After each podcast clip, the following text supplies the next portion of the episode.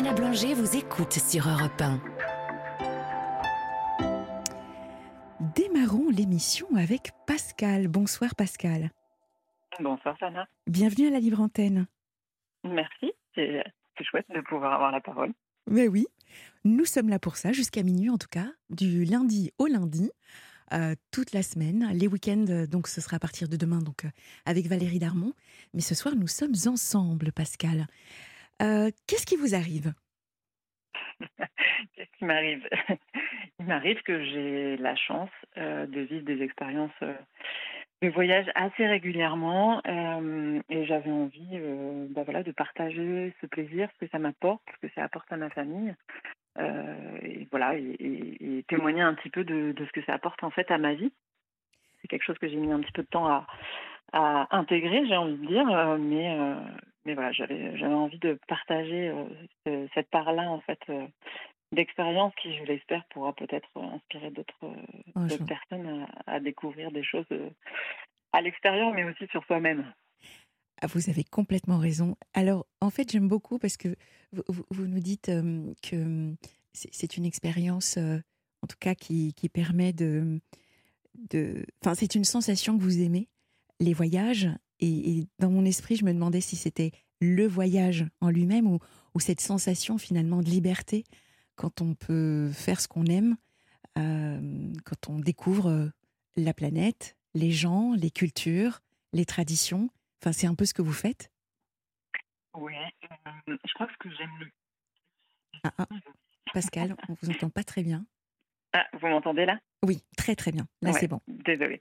Je disais, je pense que ce que j'aime le plus, c'est finalement d'observer et de et de me rendre compte euh, de que, les, que les, les, membres de ma famille en fait sont euh, vraiment beaucoup plus libre et qu'on est davantage connectés les uns aux autres quand on est en voyage. J'ai envie de dire qu'on est presque la meilleure version de nous-mêmes euh, quand on n'est pas à la maison et, et qu'on a cette chance finalement de devoir compter les uns sur les autres et de devoir nous connecter les uns avec les autres et avec les autres qui nous entourent.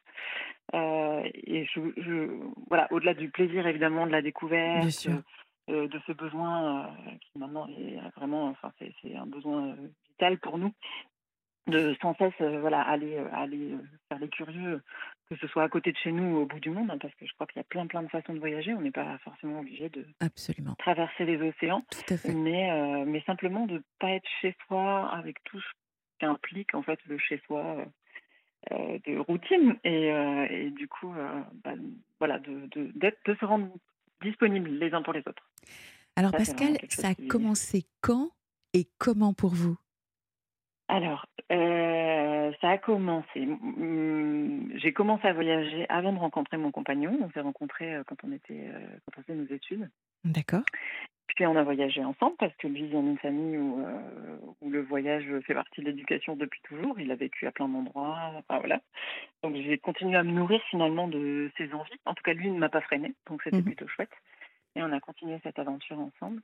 Et, euh, et puis petit à petit, on a fait découvrir ça aux enfants euh, en les emmenant euh, bah, de plus en plus loin jusqu'à jusqu'à décider de partir faire un tour du monde avec eux en 2020, où on a mmh. comme ça fait un, fait, un, break dans nos vies pendant, pendant un an. D'accord. Et ce tour du monde, vous, vous l'avez effectué comment? Alors, comme c'était une année un peu particulière, en 2020, euh, au départ, on devait partir simplement en sac à dos euh, et en, avion, en transport en commun pour euh, commencer par l'Asie. Mais avec le Covid, en fait, ça a un peu rabattu toutes les cartes. Et on est parti d'abord dans un premier temps avec notre voiture, une tente et les sacs à dos. Et on a fait, on a descendu une partie de l'Europe à mmh. travers l'Italie, la Croatie, la Bulgarie, jusqu'à la Grèce et, et Istanbul. Et donc là, on a fait ça en voiture un peu au gré de, voilà, au, gré de, de, ce qui était possible de faire aussi à cette période-là. Et puis, euh, ça, devait pas être... dire. ça a dû être très formateur d'ailleurs. Ah, c'était très très oui, c'était euh, assez déroutant au départ parce que euh, bah, on est j'ai envie de dire qu'on a une culture un peu occidentale où on a l'habitude de, de, tout organiser où mmh. on avait tracé un itinéraire, on savait à peu près combien de temps on passait à chaque endroit et puis bah, le Covid est arrivé et là, bah, on savait même plus si on pouvait partir. Eh ben oui. Donc ça a quand même changé pas mal la donne. Et du coup, et du coup, c'était très bien en fait, parce que ça nous a permis aussi bah, de peut-être nous laisser aller aussi à des découvertes qu'on n'aurait peut-être pas fait. Mmh on n'avait pas imaginé partir une partie, sur une partie de l'Europe et finalement c'était un très beau morceau du voyage aussi. On a été dans des pays qu'on n'avait pas prévu de visiter, sur lesquels on est resté longtemps. Ah oui, donc c'est donc, ça en fait. Vous vous, vous êtes planifié euh, des, des, comment dire des, des étapes et puis finalement mmh. à chaque fois vous vous disiez bah, on va plus loin, on va plus loin. C'est comme ça que c'était un peu. Euh... Ben, ouais, parce que sur cette période-là, c'était à chaque fois on est-ce qu'on peut ou pas ah continuer C'est génial. Ah oui, bien sûr. Il y avait un peu cet inconnu. Euh, et ce qui était chouette, c'est qu'il y avait énormément de solidarité entre les rares voyageurs qui voyageaient, parce qu'on n'était quand même pas très nombreux à ce moment-là. Euh, et donc, on se, on se, refilait les bons tuyaux. Euh, je suis passée de là à là en passant par là. enfin, voilà. C'est assez intéressant. Et du coup, effectivement, bah, on... à la fois, c'était, il y avait une grande incertitude et en même temps, il y avait aussi bah justement ce plaisir de se dire bon bah on a on a cette chance finalement parce que en France à ce moment-là tout le monde était quand même confiné donc euh, on était quand même très chanceux de pouvoir euh, bouger, euh, vivre et faire quand même ce projet qui nous tenait à cœur qu'on avait quand même réfléchi plusieurs fois à, repousser voire abandonner. Mm. Et donc du coup il y avait aussi ce plaisir de vivre alors carpe diem c'est pas le mot mais en tout cas de se dire ok et ben on prend ce qui vient et c'est voilà c'est chouette et du coup on était obligé de décrocher un peu de cette outrance de planification qu'on avait pu avoir tendance à, à mettre en place pour, euh, bah, pour nous rassurer, tout simplement. Mmh donc, euh, donc voilà, ça nous a amené à faire de belles rencontres, ça nous a amené à, à prendre du recul aussi, et c'était plutôt chouette. Et sur ce premier, euh, je dirais, sur cette première partie, puisque manifestement, on entend que ça, ça, a été une rampe de lancement sur, sur beaucoup d'autres voyages voyager comme ça pendant cette période de Covid où tout le monde est confiné, où il y avait quand même de la psychose. Hein, L'autre euh, était un peu considéré comme, euh, comme un virus à lui tout seul, hein, quelque part. et, quel est le souvenir qui vous a le, le plus marqué?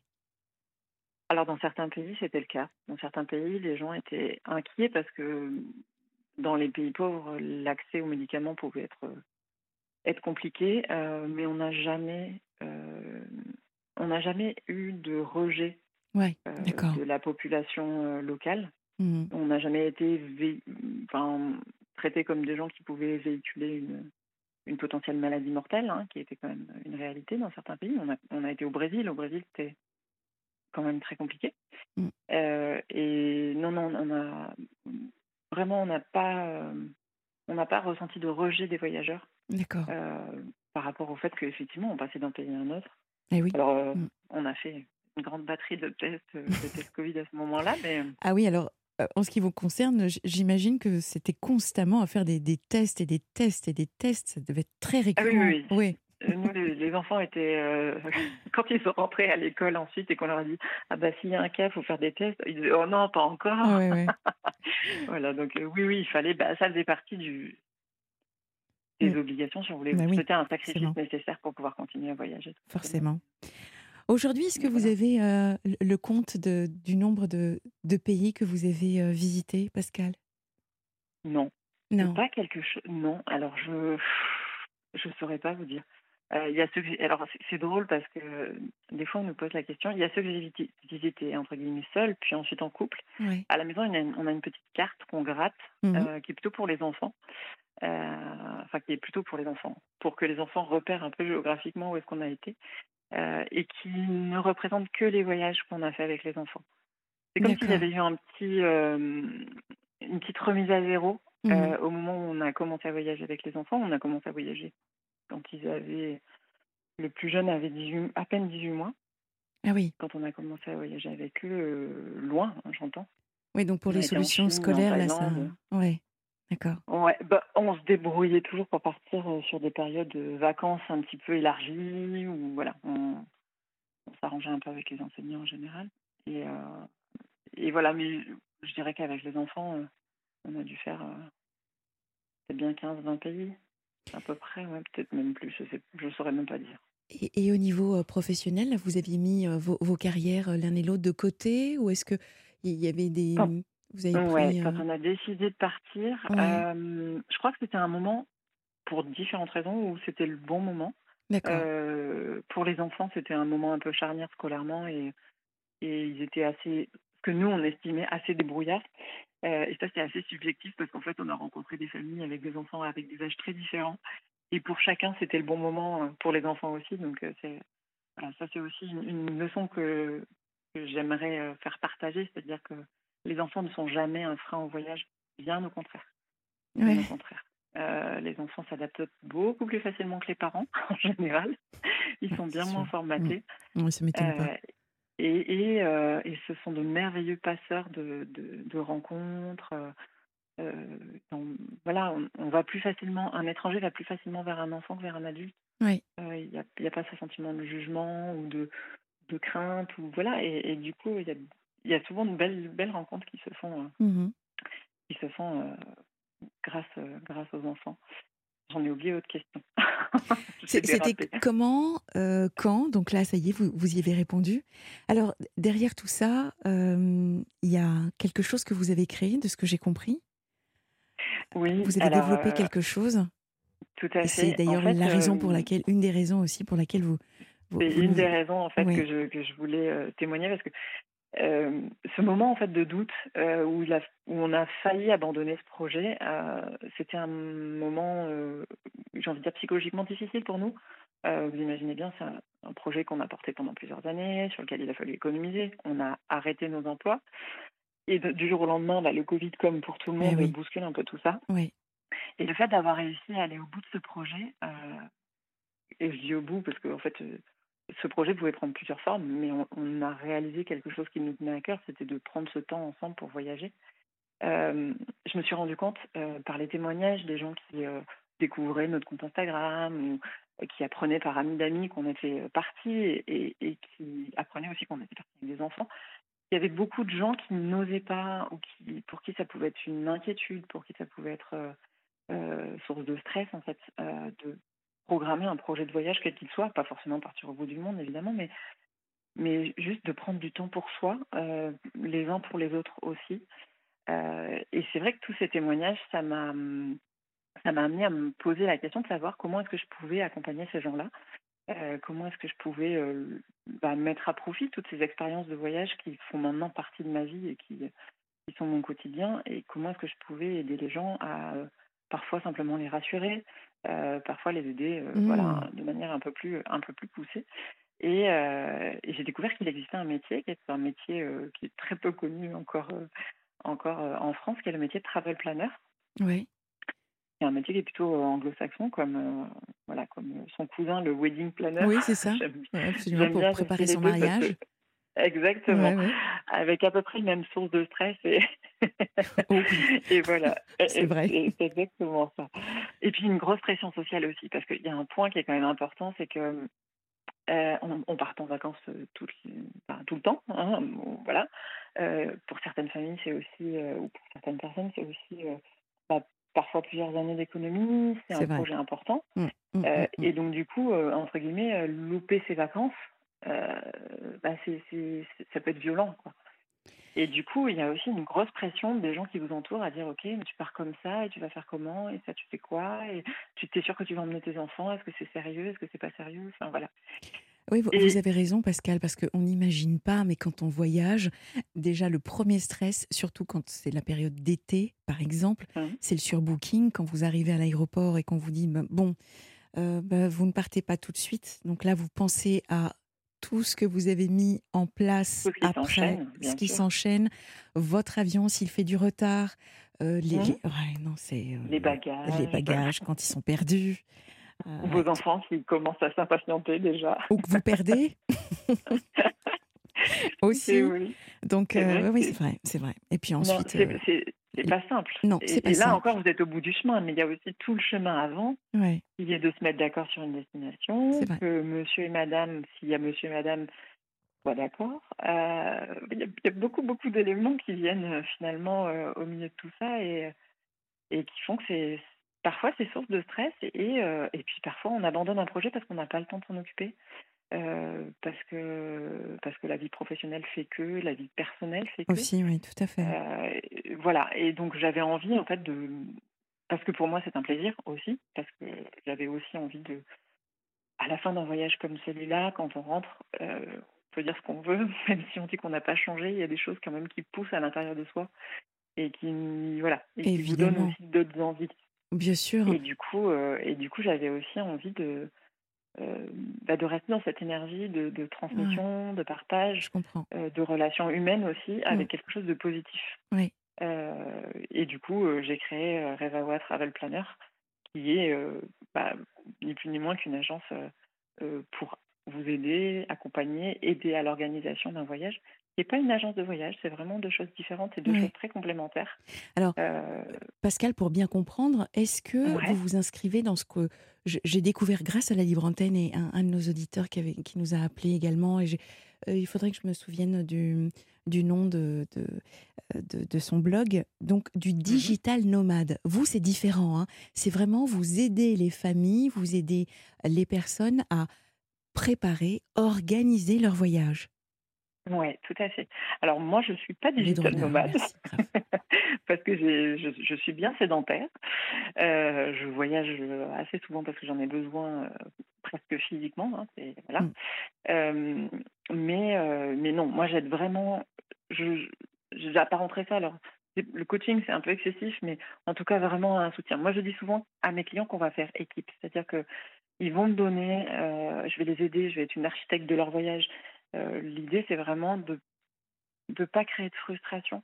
Euh, malheureusement, parfois, sur un voyage, on croit, euh, parce que les réseaux sociaux, parce que plein plein de choses vont vous influencer, vous dire que finalement c'est là qu'il faut aller.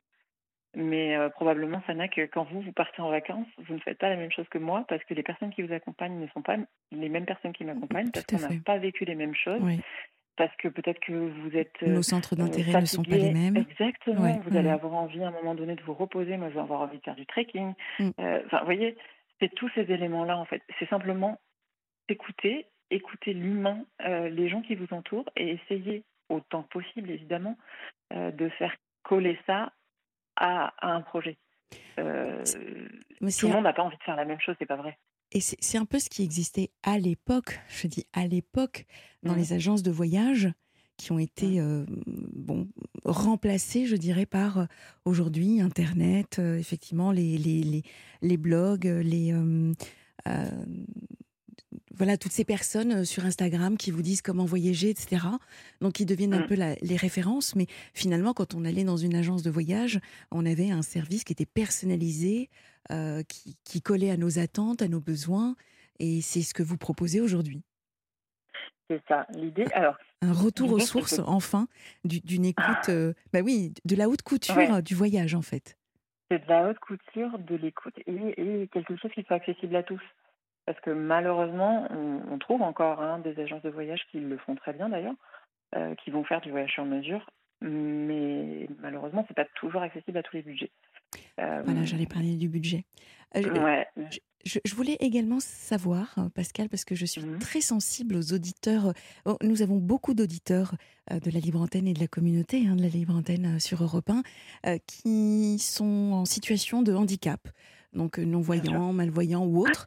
Et, Ouais, et c'est ouais. vrai que, euh, est-ce que euh, également, il est possible, enfin, vous avez des solutions euh, accessibles euh, pour, euh, pour des personnes en situation de handicap également Alors, ça, c'est des choses qu'on construit ensemble. Euh, moi, je, alors, je, vraiment, je ne m'interdis de travailler sur aucun projet. Euh, j'ai une cliente qui part avec ses trois chiens bientôt, c'est pas simple non plus. J'ai un monsieur qui est parti déjà trois fois avec moi, qui est épileptique. Mm. Euh, donc, il y a certaines choses sur lesquelles il, il m'a aussi informée. Euh, en fait, c'est vraiment un travail de dialogue. C'est-à-dire que Oui, je vais, je vais évidemment faire un travail pour me renseigner, euh, à- à- trouver des solutions d'accessibilité. Alors, il se trouve que par le passé, dans ma profession, j'ai étudié les questions d'accessibilité, notamment au niveau des milieux culturels, parce que je travaille dans ce milieu-là. Euh, mais j'aurais pas réponse à tout. Et du coup, c'est aussi à mon client de m'informer sur ses besoins et moi d'être à l'écoute de ses besoins. C'est-à-dire, euh, ok, cette personne est peut-être aveugle, est-ce qu'elle est accompagnée, est-ce qu'elle voyage seule? Euh, Quels sont les voyages qu'elle a fait précédemment? Qu'est-ce qui s'est bien passé, qu'est-ce qui s'est mal passé? Oui, bien sûr. euh, Vous voyez, tout. Et ça, c'est vraiment un dialogue. Et ça, c'est un temps euh, enfin moi, je, je, ne limite pas mes échanges avec mes clients parce que c'est ce qui fait qu'au bout du chemin, on va avoir une satisfaction des deux côtés. moi, j'ai vraiment besoin de mm. savoir que ce projet, il est. Enfin, je, je, me réjouis quand je reçois des messages en disant on s'éclate, c'est super. voilà, vraiment, c'est top. Quoi. tout le monde est ravi. mais ah mais je, je, je, suis certaine. Oui, j'allais dire que je, suis certaine qu'à partir de de, de, de, ce projet, vous apportez beaucoup de bonheur aux familles qui, qui voyagent grâce à, grâce à vous finalement ou avec vous sous, sous vos conseils. C'est une évidence et puis ça sent, on sent que voilà, ça vous tient à cœur. Donc euh, oui, ça me tient à cœur. Je crois et puis je le dis souvent. Euh, on a un premier échange avec euh, les gens avec qui je travaille. Euh, et je leur dis toujours, sentez-vous à l'aise, parce qu'il va falloir qu'on se dise les choses, il va falloir que vous me disiez ce que vous aimez, ce que vous n'aimez pas, et que je puisse rentrer un peu dans votre intimité. Et mmh si le feeling ne passe pas, c'est pas grave, c'est humain. Oui, on peut ne pas se rencontrer à un moment donné parce que ben on le sent pas. Voilà, mais c'est pas grave. Je, y a, et puis je peux, voilà, on, on peut trouver d'autres solutions. Mmh mais il faut qu'on se sente à l'aise ensemble pour qu'on puisse avancer et que au bout du chemin, ça soit la satisfaction. Et, euh, pour revenir sur la question du handicap, je, je, connais de nombreux voyageurs euh, qui sont des voyageurs chevronnés, hein, euh, qui voyagent dans des situations de handicap et, que j'admire profondément parce que c'est des leçons de vie. Très fréquemment, c'est des leçons de vie de se dire, ben oui, on peut monter Kilimanjaro en fauteuil si on a une bonne équipe autour de soi. Effectivement, c'est chouette, quoi. C'est de repousser ses limites. Moi, je dis toujours, on voyage, on voyage et on, voilà, on se découvre soi-même, euh, mais aussi on fait des aventures. Et l'aventure, pour certains, ça va être de manger un plat épicé, et pour d'autres, ça va être de partir euh, peut-être pendant euh, trois jours dans l'Amazonie. Mais on ne peut pas juger, en fait. Ce qui est important, c'est de se dire qu'au bout du chemin, on a, on a progressé, entre guillemets, on a, on a découvert quelque chose de soi-même, des autres, euh, enfin voilà, et on revient plus riche. Donc, euh, si je résume bien, vous vous adaptez aux envies, au budget, aux contraintes de vos mmh. clients, vous leur faites gagner du temps, de la sérénité dans l'organisation de leur voyage, un beau métier tout ça. Euh, nous avons mis le, lien sur, sur la page Facebook, ça y est, de la Libre Antenne. Bon, donc pour tous ceux qui souhaitent prochainement partir ou même voilà voir ce que vous faites. comment ça s'appelle, Pascal? Rappelez-nous le nom. Alors, c'est Revaoa. C'est pas facile. J'ai choisi un nom à consonance polynésienne. Alors, ça nous aide pas ah beaucoup. C'est R-E-V-A-O-A.com. D'accord. Ça vous est venu. Enfin, donc, c'est en hommage à, votre voyage en Polynésie? Alors, on a beaucoup d'histoires avec la Polynésie. Ah c'est un peuple merveilleux. C'est un peuple ah merveilleux. je, vous confirme. Euh, humainement, euh, voilà. On a décidé euh, vraiment de partir en tour du monde quand on était en Polynésie, en voyage avec les enfants. Et, et par ailleurs, mon mari a un frère polynésien ah. qui, qui, amène beaucoup de piquant à nos vies et, voilà que qui fait que tout ça mis, mis bout à bout, je trouve que c'était le moment ou jamais de, de rappeler ça. Et puis c'est aussi le mot rêve en fait dans Revawa. Et je trouvais que c'était intéressant de retrouver un petit peu c'est une part tout à fait personnelle, hein, mais c'est aussi personnel une entreprise comme ça. Bah, euh, évidemment, évidemment. L'idée, c'est de le partager. Puis la Polynésie, je, comprends parfaitement. J'ai eu la chance. Euh, oui, j'ai eu la chance également de. Alors, moi, je dis, hein, j'ai fait 45 pays, donc une grande passionnée de voyage, et j'ai eu la chance d'aller en Polynésie. Donc, je, comprends parfaitement que ça, puisse euh, marquer. Et vous êtes d'accord, c'est un peuple merveilleux? Extraordinaire. Et on les salue d'ailleurs. Merci Pascal, merci infiniment. Donc je me permets de vous dire Nana. Au revoir en, Nana. au revoir en polynésien. Et euh, en tout cas, on, vous souhaite tout le bonheur du monde et merci infiniment pour ce que, pour ce que vous faites.